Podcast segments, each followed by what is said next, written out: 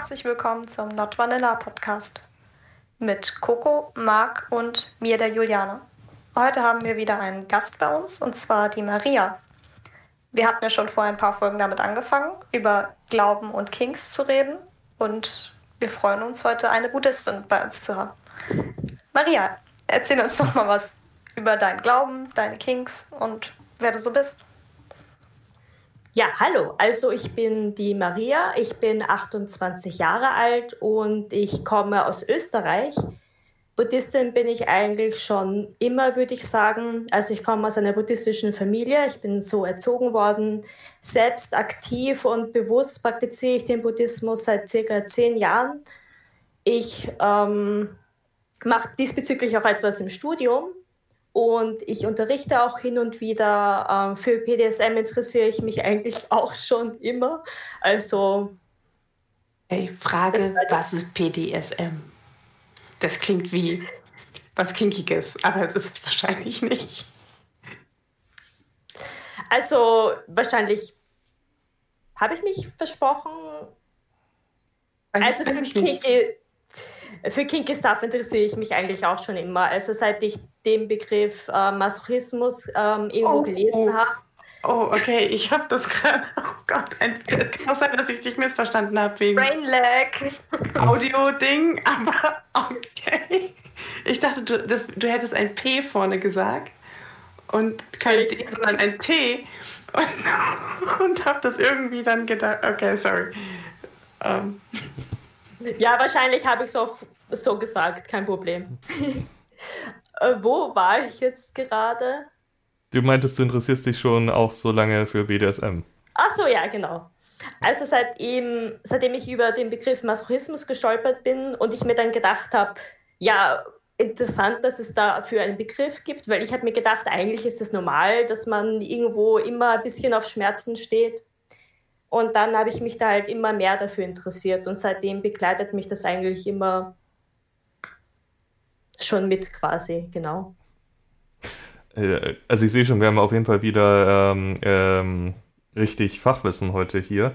Ähm, wenn du sagst, du unterrichtest auch was in die Richtung mit äh, Buddhismus, wenn ich das jetzt richtig verstanden habe. Ich hoffe, ich habe mich jetzt nicht auch verhört.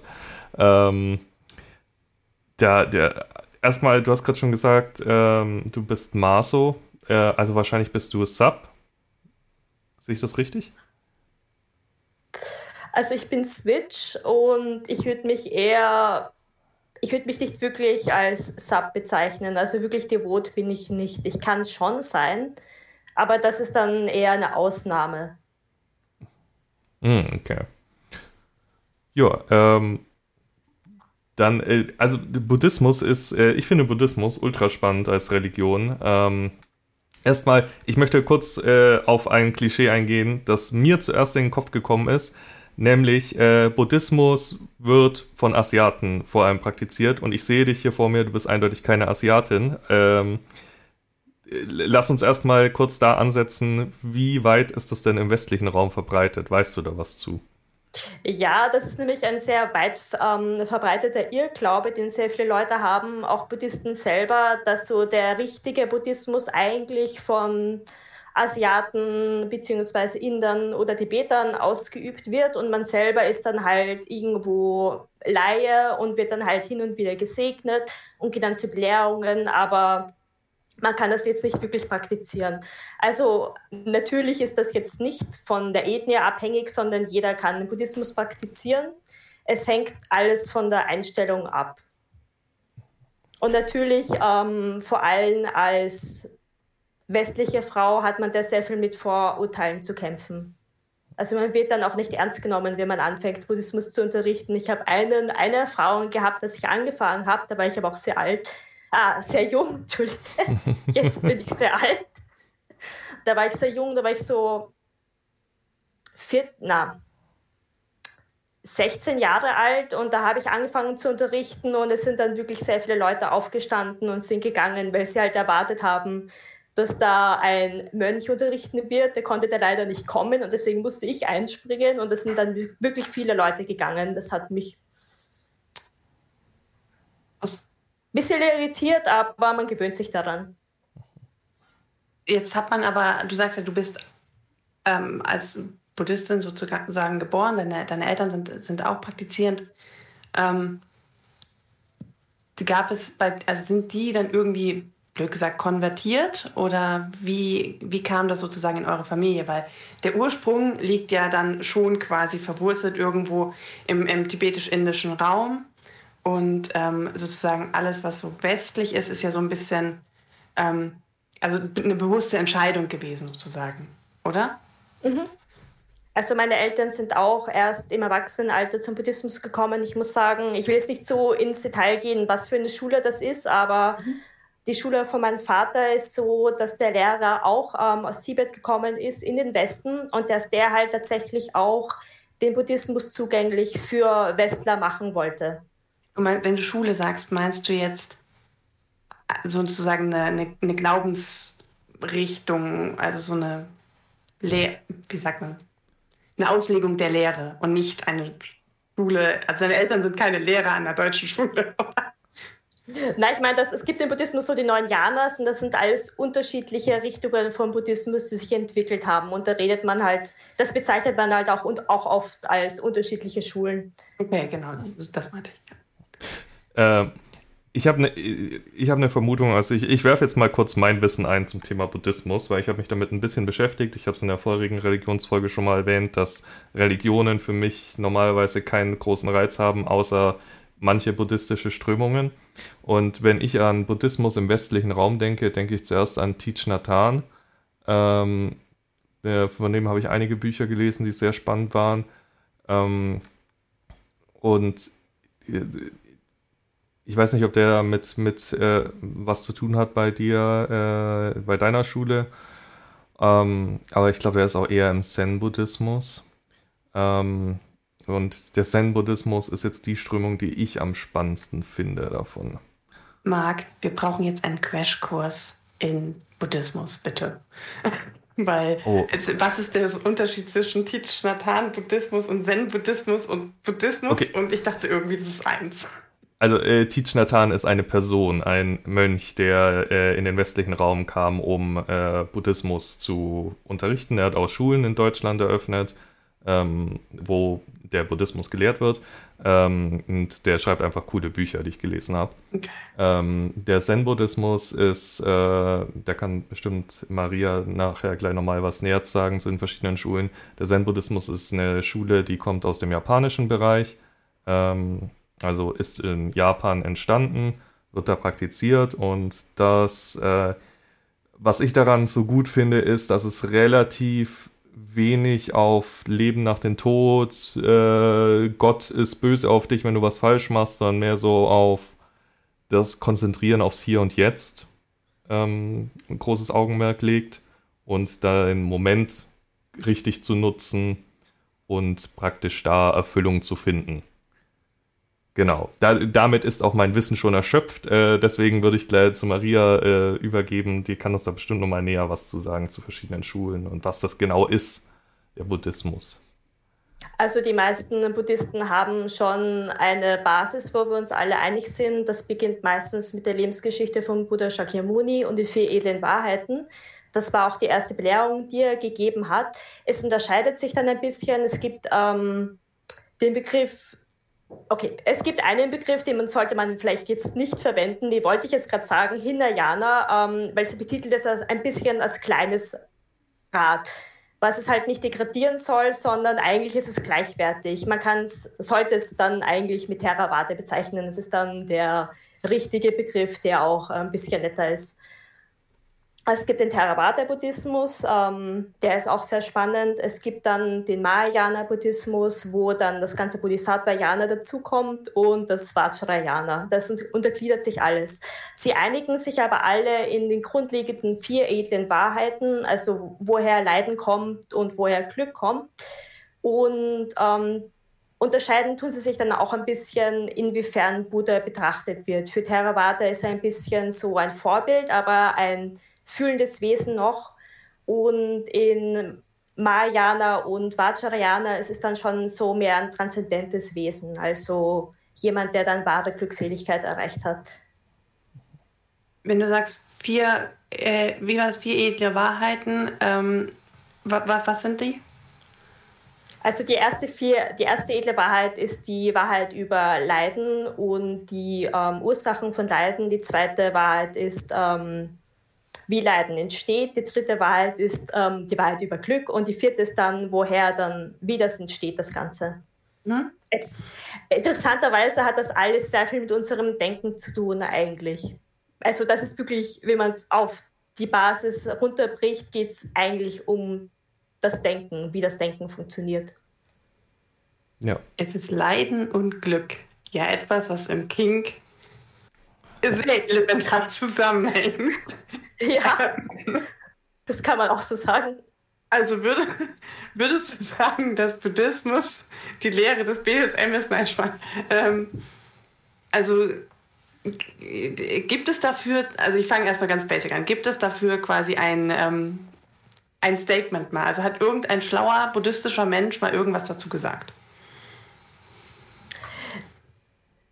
Dazu weiß ich eigentlich gar nichts, muss ich gestehen. Also ich habe da früher auch Probleme damit gehabt, die zwei Sachen miteinander zu vereinbaren. Ähm, was mir geholfen hat, war, dass ich mir gedacht habe, ähm, es kommt alles von der Absicht, es hängt von der Absicht ab. Also wenn meine Absicht gut ist, wenn ich jetzt mhm. niemanden schaden möchte, dann kann ich das eigentlich machen, ohne dass es jetzt ein Problem darstellt. Auch wenn es jetzt von außen für manche Leute vielleicht verstörend wirken könnte. Aber solange meine Absicht gut ist und solange ich dabei kein negatives Denken habe, ist es kein Problem. Was war dann der Widerspruch, den du gesehen hast, wo du gesagt hast, da hat es dir am Anfang schwer gefallen, das zu akzeptieren oder das zu verbinden? Naja, im Buddhismus gibt es ja halt auch diesen Aspekt von Gewaltlosigkeit. Mhm, okay. Und das Aber war dann für mich halt ein bisschen schwer zu vereinbaren am Anfang. Mhm. Ähm, aber äh, gibt es allgemein ein, äh, ich sag mal, ein Statement im Buddhismus zum Thema abweichende Sexualitäten, wie es jetzt zum Beispiel von, äh, ich sag mal, manchen Gruppen im katholischen Glauben zum Beispiel gibt? Ähm, es gibt schon Aussagen, aber man muss sich denken, diese Aussagen sind halt hunderte von Jahren alt und beziehen sich dann es gibt zum Beispiel ein Buch, ähm, die Worte meines vollendeten Lehrers. Das ist ähm, eines, auch ein sehr wichtiges Buch in meiner Schule. Und die sagen da schon etwas, aber das kann man halt in unserer heutigen Zeit dann nicht mehr so ernst nehmen, weil es halt ein ganz anderer Kontext war und weil das Buch ursprünglich halt auch an Mönche gerichtet war, was die halt nicht tun sollen. Und das bezieht sich dann halt nicht auf uns, auf westliche Menschen oder auf irgendjemand anderen, der halt jetzt nicht ein Mönch ist, weil die sollen ja generell keinen Sex haben.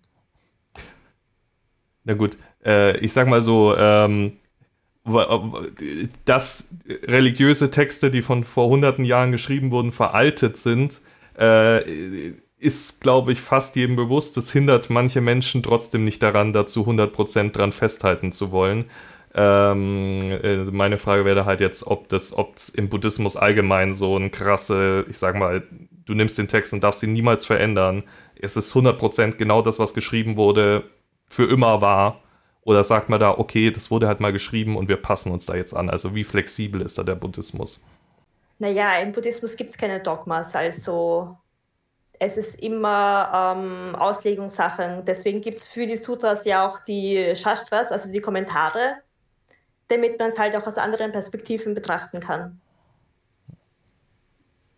Das heißt aber, dass du dich jetzt schon eher als moderne Buddhistin beschreiben würdest, also die einen, eine moderne Auslebung des Buddhismus betreibt. Hm, ich würde sagen, es ist modern würde ich es jetzt nicht betrachten. Also nein, das würde ich jetzt nicht sagen. Okay, Lass uns drüber reden, wie so deine Entwicklung war. Du, wenn ich das jetzt richtig rausgehört habe, du bist schon sehr lange Buddhistin ähm, und irgendwann, also warst du Buddhistin, bevor du BDSM-Neigungen bei dir entdeckt hast? Ja, wenn sie von Geburt an Buddhistin ist, dann ja, oder? Okay, ja, ich wollte nur nochmal nachfragen. Äh, ich war auch von Geburt an katholisch getauft, trotzdem hat es mich die ersten Jahre nicht interessiert. Ähm, gab es irgendwann einen Zeitpunkt, ich sag mal, die Pubertät ist ja jetzt nicht gerade die einfachste Zeit im Leben. man findet sich neu, man entdeckt seinen Körper, man entdeckt seine Sexualität. Gab es da Krisen in Verbindung von deinem Glauben und äh, der entdeckten kinky Sexualität? Ja, ähm, es gab schon Probleme, weil ähm, ich mich halt sehr dafür interessiert habe und aber irgendwie mich halt auch irgendwo davon abhalten wollte, jetzt da irgendwas konkret zu machen. Ja. Lust generell etwas, was in irgendeiner Weise ähm, hm, wie sagt man das, negativ konnotiert ist in, im, im Buddhismus? Ich glaube, die Probleme, die ich damals gehabt habe, haben eher weniger mit dem Buddhismus zu tun gehabt, als die Probleme, die jeder Mensch hat, wenn er ja. halt so was an sich entdeckt. Das ist halt, man versteht es am Anfang noch nicht, man versucht es irgendwie zu analysieren und ja, ich glaube, das kennen wir eh alle irgendwo. Ja. Und wie kam es dann bei dir dazu, dass du zum BDSM gekommen bist? Also, wie hast du deine ersten Erfahrungen gemacht? Also angefangen habe ich ähm, erstmal im Internet und habe halt versucht, Kontakte zu knüpfen, die ein bisschen ähm, abschreckend für mich waren am Anfang, weil ähm, da zum größten Teil, das klingt jetzt sehr gemein, aber es haben sehr viele ähm, ältere Herren reagiert, ähm, die dann halt ziemlich aufdringlich waren und die mir dann auch einreden wollten, ja, so wie ich bin, funktioniert das Ganze nicht. Da ich mir gedacht, okay, ich bin jetzt vielleicht Masochistin, aber so wie die sich das vorstellen, mag ich das eigentlich gar nicht, dann lasse ich es ganz. Dann habe ich mich für eine Zeit lang nicht mehr damit beschäftigt und als ich dann 19 Jahre alt war, ich weiß nicht, was in mich gefahren ist. Ähm, ich bin dann spontan einfach in einem in so ein Lokal gefahren, wo ich dann auch meine ersten Erfahrungen gesammelt habe, gleich am selben Abend. Und ja. War das eine Party oder ein BDSM-Lokal? Also, was mhm. ging da ab? Also das war zu Fasching und ich bin dort halt mit zwei Freunden tatsächlich dann auch hingefahren.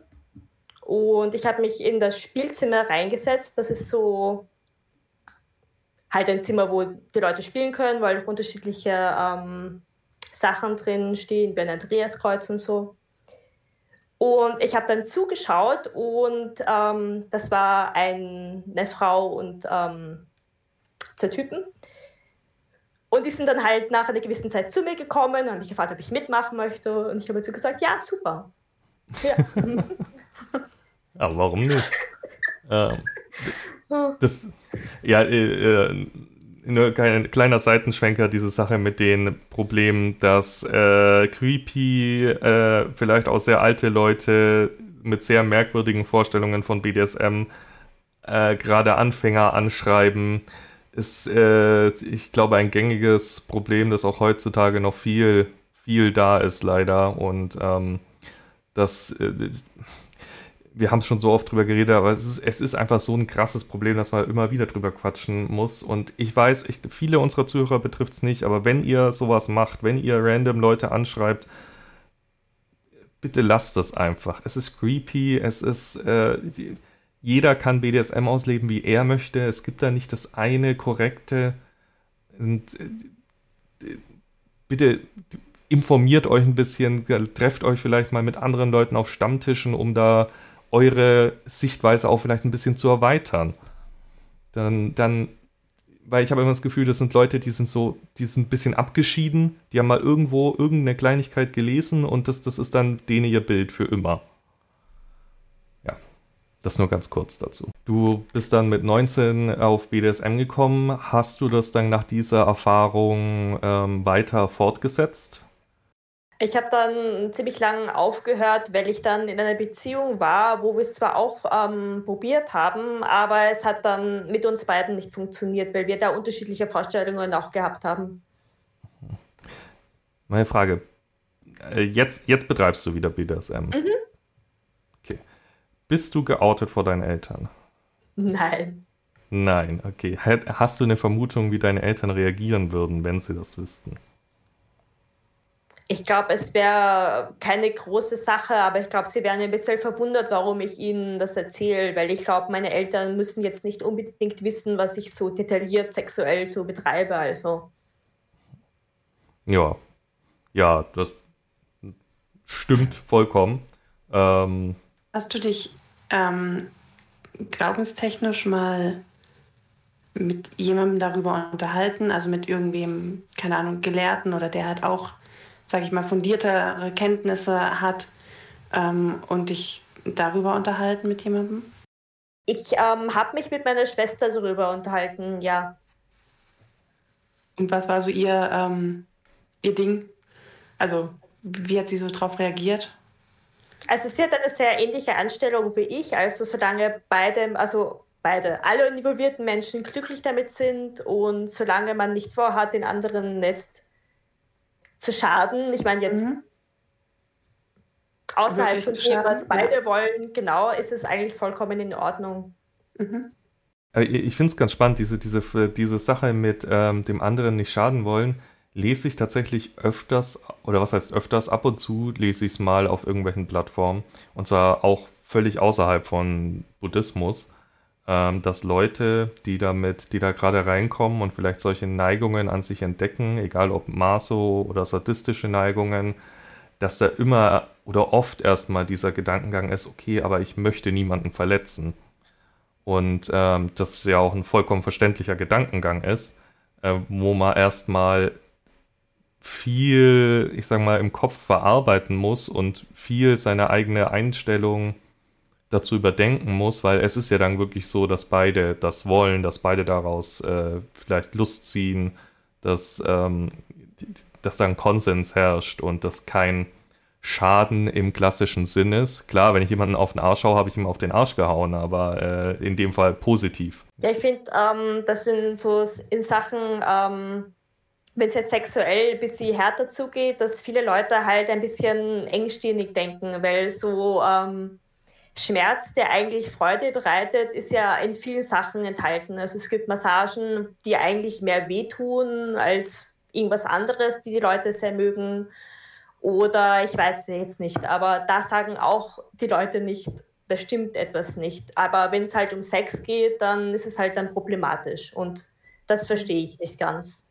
Weil solange man mit der anderen Person kommuniziert, merkt man ja, was da los ist. Ja, ja, was, auf jeden Fall. Gibt es denn in der Religion generell irgendwelche Aussagen zu, ähm, also ich weiß, mir kommt mir, mir schwirrt gerade so dieses Kamasutra-Ding im Kopf rum. Und ich weiß jetzt nicht, ob ich da in der richtigen Branche bin, ob das überhaupt jetzt buddhistisch ist oder eher hinduistisch. Ich, ich, da kommt Laienwissen irgendwie, da reicht das nicht. Äh, ist, war das aus Buddhismus oder verwechsel ich das gerade? Also das Kamasutra, das, was die meisten Leute kennen, hat jetzt weniger mit Buddhismus zu tun. Ich meine, natürlich passt Sex auch mit Buddhismus zusammen.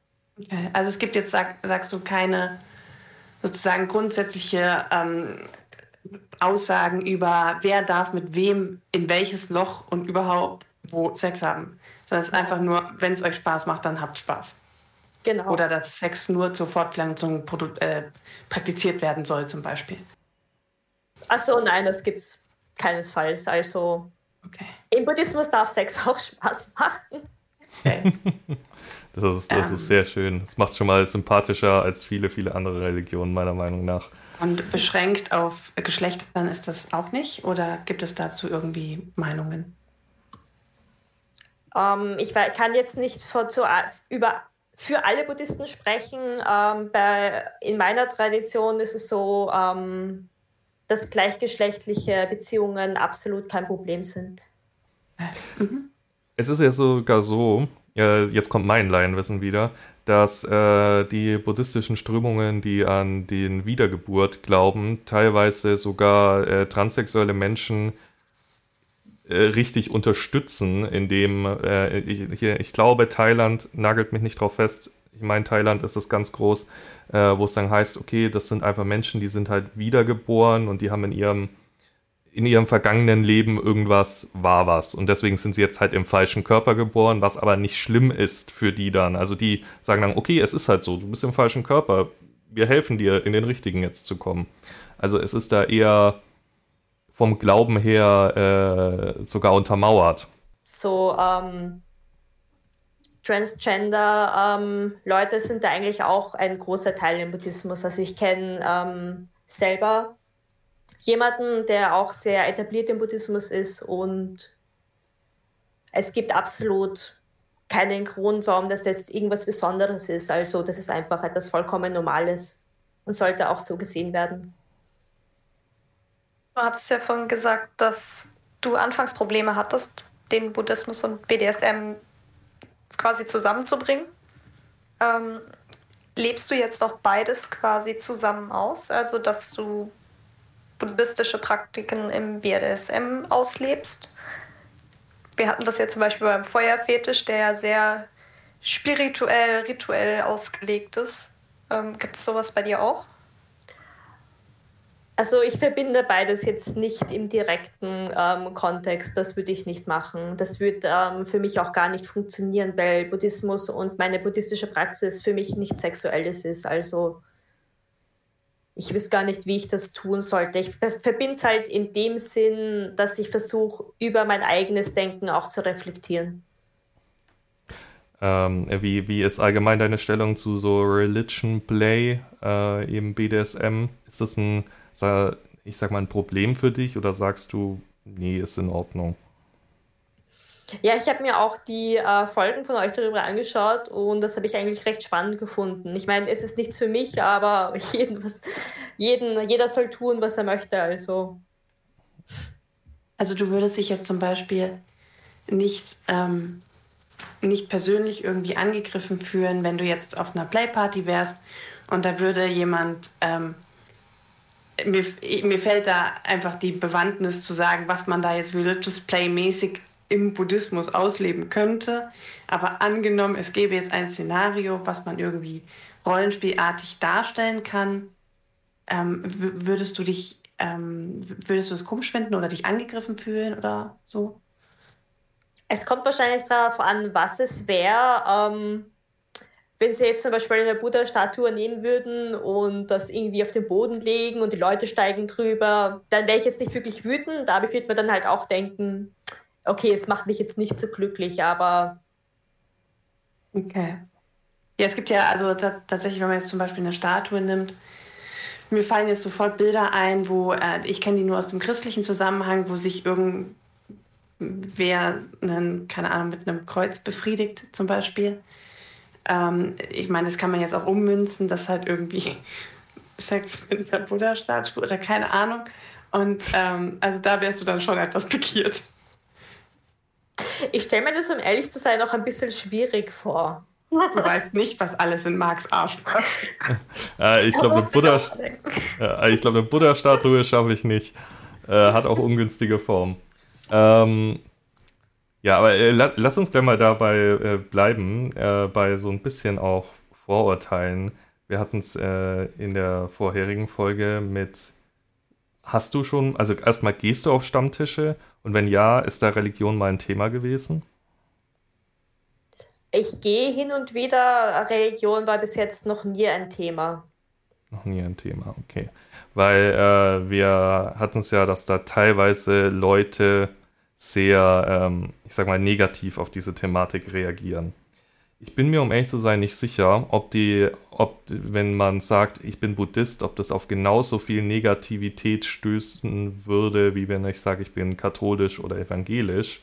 Ähm, irgendwie habe ich das Gefühl, dass da die, die Einstellung gerade in Deutschland sehr viel neutraler gegenüber ist als jetzt bei anderen Religionen. Ähm, äh, ich versuche gerade eine Frage zu formulieren und rede deswegen ein bisschen um den heißen Brei herum. Coco hebt den Finger, sie hat jetzt irgendwas. Ah. Also ich hatte schon auch. Entschuldigung. Okay, ist gut. Ich hatte auch schon negative Erfahrungen, aber jetzt nicht äh, bei so Stammtischen oder so, sondern halt generell, wenn ich Leuten erzählt habe, dass ich Buddhistin bin. Was sind da so die negativen Erfahrungen? Also ich hatte einmal eine Erfahrung, wo ich eine Kette getragen habe, da war Tara oben, also ein weiblicher Buddha. Und mich hat jemand darauf angesprochen und ich habe gesagt, ja, das ist halt die Tara und ich bin Buddhistin. Und er hat ganz aggressiv so gemeint, ja, ich hasse Religionen. Und ich so, ja, okay. tut, tut mir leid. Ja. Manche Leute sind ein bisschen aggressiv aus irgendeinem Grund. Ich hasse Religion, ja, Religion hassen auch dich. Ja, ja, wir haben es auch schon mal erwähnt. Es ist halt, es ist für viele tatsächlich ein sehr emotionales Thema. Religion allgemein einfach. Egal, ob man religiös ist oder nicht religiös. Emotion spielt eigentlich immer mit rein, was es ein bisschen schwierig macht, darüber ähm, vernünftig zu reden manchmal. Was eigentlich schade ist, weil es ja doch ein Teil einfach der, der, ich sag mal, menschlichen Kultur im Allgemeinen ist. Ich glaube, es gibt kein Land auf dieser Erde, das nicht in irgendeiner Form irgendwann mal eine Religion entwickelt hat, dass in der Großteil der Bevölkerung anhängt. Ich glaube, was, was du, Marc, vorhin gesagt hast, dass Buddhismus ja eigentlich viel, ich sag mal, freundlicher empfangen wird von vielen, liegt, glaube ich, auch einfach daran, dass Buddhismus, also korrigiere mich, wenn ich jetzt falsch liege, nicht missioniert, also nicht so aggressiv missioniert wie jetzt, sag ich mal, die Zeugen Jehovas, ohne jetzt irgendjemanden, der ein Zeuge Jehovas ist, ähm, irgendwie anzugreifen. Aber das gehört ja, glaube ich, glaube ich, im Buddhismus nicht zu den Glaubenssätzen oder zu den Aufgaben eines Buddhisten. Nein, absolut nicht. Also im Buddhismus ist es eher so, ähm, dass wir die Glaubensrichtungen von allen eigentlich extrem respektieren. Und wenn mir jemand sagt, okay, ich bin ein Christ, dann würde ich mir das anhören, weil das ist ja auch total spannend. Ich würde nicht versuchen, ihn davon zu überreden, an irgendwas anderes zu glauben. Aber das gilt ja auch ähm, über die unterschiedlichen buddhistischen Schulen, dass wir einander eigentlich akzeptieren und dass es jetzt nicht heißt, deine ist schlechter oder meine ist besser, sondern dass alle richtig sind. Ist für dich das in der Partnerwahl relevant? Also würdest du ähm, lieber einen Partner zum Beispiel haben, der auch Buddhist ist, oder ist dir das eigentlich vollkommen egal?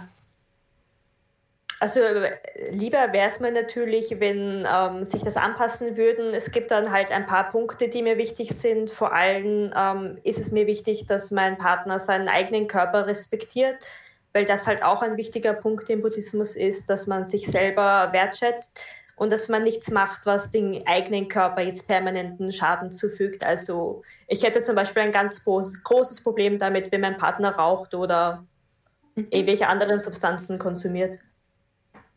Wie sieht, du sagst ja, du bist praktizierende Buddhistin. Was bedeutet in der täglichen Praxis sozusagen für dich praktizierend? Also was unterscheidet dein Tagesablauf von demjenigen eines nicht praktizierenden religiösen, nicht religiösen Menschen oder so?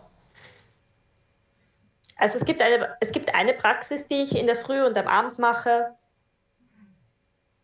Ja, und sonst ähm, die, die, die ist? auch. Ähm, das ist ähm, ein Text, den ich ja zitiere, tatsächlich, mhm. und auch eine Sitzmeditation und Atemübungen. Mhm. Und ansonsten, ich habe dich unterbrochen, Entschuldigung, aber du wolltest noch weitermachen. Ansonsten triffst du dich mit? Also ja, sonst praktiziere ich auch zusammen ähm, mit, dem, mit meinem Sangha. Also Sangha ist jetzt die buddhistische Gemeinschaft. Hm? Und ähm, da machen wir auch größere Sachen. Also ähm, vor zwei Wochen haben wir ein, das Tarot-Rutschen gemacht zum Beispiel und jetzt ähm, kommt dann noch etwas anderes, ähm, das Saga Dava, wo ich auch ähm, zweimal unterrichten werde ja, sind halt dann immer so große Events, die man auch bei Christen oder Muslimen kennt. Ge geht, geht mal dazu in den Tempel? Also ist der Tempel ein Treffpunkt? Gibt es buddhistische Tempel da, wo du wohnst? Es gibt buddhistische Tempel in ähm, Österreich, soweit ich weiß, ähm, gibt es noch keinen. In Wien gibt es einen Stupa, die ist ganz toll, aber sonst. Was ist eine Stupa? Eine Stupa ist so eine Art ähm, Gebetsgebäude, ähm, wo drinnen ganz viele Sachen versiegelt sind und da geht man nicht rein, sondern um das geht man herum. Mhm. Ähm, ich habe jetzt noch einen Punkt, um mal wieder auf BDSM zurückzukommen. Ähm, du meintest vorhin, du hättest ein Problem damit, wenn der andere seinen Körper nicht respektiert. Wir haben jetzt schon drüber geredet, Schmerzen, Schlagen sind okay, aber heißt es, es gibt irgendwo einen Punkt bei Praktiken, wo du sagst, die findest du, die kannst du jetzt nicht vereinbaren mit äh, deinem äh, glauben, wie zum Beispiel hier äh, permanente Markierungen. Ich denke an sowas wie Narben, äh, Zellpopping, ähm, keine Ahnung, manche Branding, was mhm. manchmal mhm. verwendet wird. Ist das ein Problem? Tatsächlich, ähm, also so Schneiden und so wäre für mich ein Problem, was mir eigentlich Spaß machen würde, ähm, weil ich so ziehende Schmerzen eigentlich mag. Aber das, da würde ich zum Beispiel sagen, das mache ich jetzt nicht, weil ähm, ich möchte jetzt keine permanenten Spuren auf meinen Körper hinterlassen. Vor allem, ähm, man muss sich dann auch um die Wunden kümmern und so, es kann sich infizieren. Da fand ich es ganz super, als ich dann äh, ein bisschen mit ähm, so Elektrospielzeug experimentiert habe, weil es da auch ähm, Schmerzen gibt, die sich eigentlich sehr ähnlich anfühlen, anfühlen wie eine Klinge, die durch die Haut schneidet. Das habe ich da ziemlich super gefunden, dass man das da eigentlich ersetzen kann, weil da hat man das Gefühl, aber dann halt keine Narbe. Ist für dich Shaming dann auch ein No-Go? Weil das, also zum Beispiel jetzt, wenn du jetzt einen Partner hättest, der eigentlich ganz zufrieden mit seinem Körper ist, aber halt auf Bodyshaming im Spiel steht, könntest du das mit dir vereinbaren? Also du meinst, wenn ich ihn jetzt beleidige oder so? Mhm. Ähm, ich glaube, ich könnte das halt auch gar nicht, weil ähm, na. Okay, ist auch einfach gar nicht dein King wahrscheinlich. Ich meine, ich könnte mich dann aber auch nicht selbst ernst nehmen. Ich glaube, da müsste ich halt auch lachen. Okay. Ja, ähm, sehr spannend. Es ist halt wirklich so, Buddhismus ähm, für, äh, also, äh, also vielleicht, ich rede jetzt wieder aus meiner Bubble heraus, vielleicht täusche ich mich aber auch, ich, aber ich glaube für den Großteil der Deutschen oder wahrscheinlich auch Österreicher ist das noch so etwas sehr Exotisches. Ich glaube, es ist ähm, noch, noch nicht so also klar, es ist hier angekommen, es wird praktiziert, es gibt, in Deutschland weiß ich, es gibt Tempel buddhistische, ähm, aber es ist trotzdem nur ein geringer Prozentsatz, würde ich jetzt mal behaupten. Von dem her sehr faszinierend auf jeden Fall die ganze Meistens Thematik. tatsächlich auch ähm, eher, also so kommt es mir halt vor, dass es eher dann geprägt ist von ähm, tatsächlich Leuten, die auch aus diesem Kulturkreis kommen, also ethnischen Kulturkreis meine ich jetzt. Also es sind dann, ähm, weiß ich nicht, äh, äh, Personen mit einem indischen ähm, Hintergrund, die äh, halt in Deutschland leben und arbeiten und so und dann halt hier praktizieren, aber so blöd gesagt, so, so Papierdeutscher, also keine Ahnung, halt so Mutter, Vater Deutsch und Kind auch Deutsch und immer Deutsch gewesen oder halt Österreicher in deinem Fall, ne? Das ist ja irgendwie der Vorort von Deutschland ähm, ist halt relativ selten tatsächlich. Also man hat da schon irgendwie dann so dieses Klischee-Denken im Kopf und äh, du hast ja schon gesagt, dass du da recht viel mit auch so Stigmata zu kämpfen hattest, auch innergemeinschaftlich, dass dich Leute einfach irgendwie nicht ernst nehmen, weil sie halt an den Standard alten ähm, Inder denken mit Bart und im äh, orangenen wie nennt sich das Gewand-Dings? Robe. Robe. genau. Ähm, und dann stehst du halt da als junges Mädchen und willst denen dann was über Spiritualität erzählen und die denken sich wahrscheinlich so, hä, die hat mir gar nichts zu sagen, die hat gar keine Ahnung von Leben und so. Brauche ich irgendwie, dass es jedes Mal wieder irgendwie so ein, so ein Toleranzding ist, ne? Auch in irgendwie allen anderen Richtungen. Ich meine, da ja. ändert sich aber auch sehr viel momentan. Also ähm, in meiner Umgebung gibt es zum Beispiel ganz viele Frauen, die auch unterrichten. Und das, die haben auch, auch alle, die meisten haben ethnisch jetzt nicht diesen Hintergrund.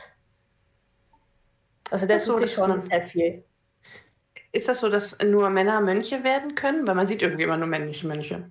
Das ist eine lustige Geschichte, ähm, weil ähm, gefühlterweise kenne ich jetzt auch mehr Mönche. Das liegt halt auch unter anderem daran, vor allem in meiner Tradition, ähm, dass die Mönchsgelübde ein bisschen älter sind als die Nonnengelübde. Und im tibetischen Buddhismus gibt es, glaube ich, auch gar keine Nonnengelübde. Also die einzige Nonne, die ich kenne, die musste tatsächlich nach Indien gehen, um dort die ähm, Nonnenschwüre zu nehmen weil mein Lehrer das gar, diese Übertragungslinie gar nicht hat. Also es ist da für viele sehr, sehr schwierig, überhaupt dazu zu kommen, dass sie diese Spüre nehmen können. Mhm. Weil damals ja. war es nicht möglich für Frauen, vor allem, glaube ich, in Tibet, die Nonnenschwüre zu nehmen. Ist auch mhm. jünger. Du sagst ja, du machst, äh, machst das auch beruflich und, und hast da auch irgendwie Ambitionen, das weiterzumachen. Ist äh, Nonne werden ein Thema für dich? Also würdest du das gerne tun oder? Nein, also ich möchte ähm, zum Ziel kommen, indem ich halt ähm, diese Sachen nicht aufgebe, weil das ist auch möglich. Also man kann Buddhismus so praktizieren, dass man entweder Mönch oder Nonne wird oder man muss das alles nicht aufgeben. Also man kann einen Job haben, man kann eine Beziehung haben, man kann Sex haben, man kann all diese Dinge haben ohne Probleme. Übrigens noch kurz, was mir gerade so einfällt, äh, weil wir gerade von Nonnen und ähm, Mönchen reden. Ähm, ich glaube, äh, mal noch ganz allgemein zum Buddhismus. Ich glaube, es gibt ein großes Missverständnis immer im westlichen Raum zum Thema äh, Gott und Buddhismus, weil Buddha ist ja kein Gott. Das, da bin ich schon richtig, gell? Mhm. Genau, äh, weil viele, äh, auch ich habe das bevor ich mich damit näher beschäftigt habe, immer, weil ich bin vom katholischen Glauben ausgegangen, von Buddha hört man ständig, Buddha muss der Gott sein des Buddhismus, aber es stimmt ja gar nicht. Buddha ist einfach nur ein Mensch, der ins, äh, der, ich weiß nicht, was das richtige Begriff, aufgestiegen, transzendiert, ins Nirvana eingegangen ist ähm, Voll. Im Theravada-Buddhismus würde man sagen, ja, Buddha war dieser Mensch, der halt ähm, ins Nirvana übergegangen ist. In meiner Tradition ist es mehr so, jedes äh, Wesen hat tatsächlich das Potenzial, um Buddha zu werden. Genau, genau, genau, das wollte ich nämlich auch noch sagen, weil auch in den Büchern, die ich gelesen habe, wie gesagt, viel Zen-Buddhismus und ich bin da jetzt auch kein Experte drin, aber da hieß es auch im Prinzip, kann jeder Mensch, jedes Tier, im Prinzip alles kann Buddha sein. Das ist äh, ein eher ein Zustand als irgendwas anderes. Genauso wie wir den Buddha bezeichnen als ähm, True Happiness, also vollkommene ähm, Glückseligkeit und hm. ähm, ja. Ja, ähm, okay, wir sind leider wieder mit der Zeit fast am Ende. Äh, wir müssen also zum Ende kommen. Ich finde das Thema ultra spannend, ja. ähm, wie immer. Äh, es war jetzt natürlich heute viel durcheinander, weil, ähm, wie ihr merkt, äh, weder Coco noch Juliane noch ich, äh, also ich glaube wahrscheinlich ich von uns dreien noch am meisten, haben aber wirklich Ahnung vom Buddhismus. Dementsprechend haben wir jetzt auch viel zum Thema Buddhismus allgemein mal gefragt, aber es ist ja auch ganz spannend für euch.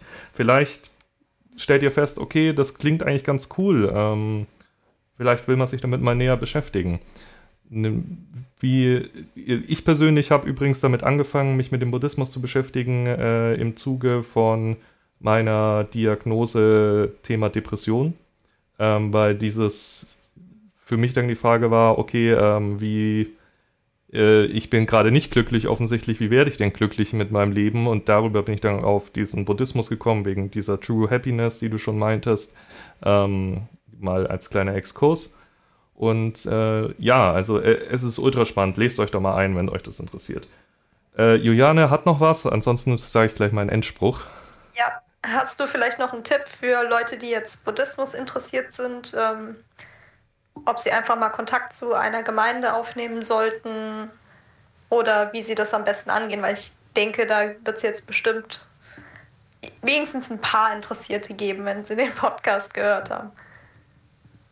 Ich meine, wenn es Interessierte gibt, können sie irgendwie indirekt über mich Kontakt aufnehmen. Ich weiß jetzt nicht, wie das funktionieren würde. Äh, ihr könnt uns schreiben über Social Media oder die Mailadresse oder den Discord-Server. Äh, genau, oder das auf kommt dann. Discord-Server einfach die Maria anschreiben. Genau. Äh, aber wir leiten das auch weiter, wenn ihr uns ja. anschreibt. Okay. Genau. Gibt, gibt, gibt es Buchempfehlungen noch oder ähm, irgendwas, was man sich anschauen kann? Direkte Buchempfehlungen habe ich jetzt nicht, weil die meisten am Anfang eine sehr spezifische ähm, Sprache haben, die am Anfang vielleicht ein bisschen verwirrend ist. Also da habe ich leider keine konkrete Empfehlung. Okay. Also, dann machen wir es so, wenn euch das interessiert, die Thematik, schreibt uns äh, oder wenn ihr auf dem Discord-Server seid, äh, fragt da mal nach. Die äh, Maria wird euch dann bestimmt Fragen gerne beantworten. Ähm, ansonsten, wie immer, Coco hebt jetzt schon wieder die Hand. Jetzt, du unterbrichst meinen Endsatz. Ja, weil ich noch sagen will, dass falls ihr ein, einer Religion angehört oder praktiziert, die wir jetzt noch nicht hatten, also zum Beispiel, wenn ihr jetzt hinduistisch seid oder muslimisch oder Zeugen Jehovas oder whatever, schreibt uns und redet mit uns. Das wäre sehr schön. Dankeschön. Genau. Okay. Jetzt wirklich. Äh, ja. Vielen Dank, dass du da warst. War sehr spannend. Ähm, ihr, ihr äh, hört alle unsere Folgen nochmal an. Zuhörer, empfehlt uns gerne weiter. Schreibt uns Lob, Kritik. Ähm, wir freuen uns da immer drüber, wenn wir Rückmeldungen bekommen. Schickt uns auch gerne Themenvorschläge oder wenn ihr allgemein mit uns über ein Kinky-Thema reden wollt, das jetzt auch nicht unbedingt vielleicht mit Religion zu tun hat, sondern ihr habt einfach einen Kink, den wir noch nicht hatten, den wir mal bequatschen sollen, schreibt uns da auch gerne. Wir freuen uns da immer drüber. Und dann hören wir uns beim nächsten Mal wieder. Und bis dahin, ciao. Ciao. ciao. Tschüss.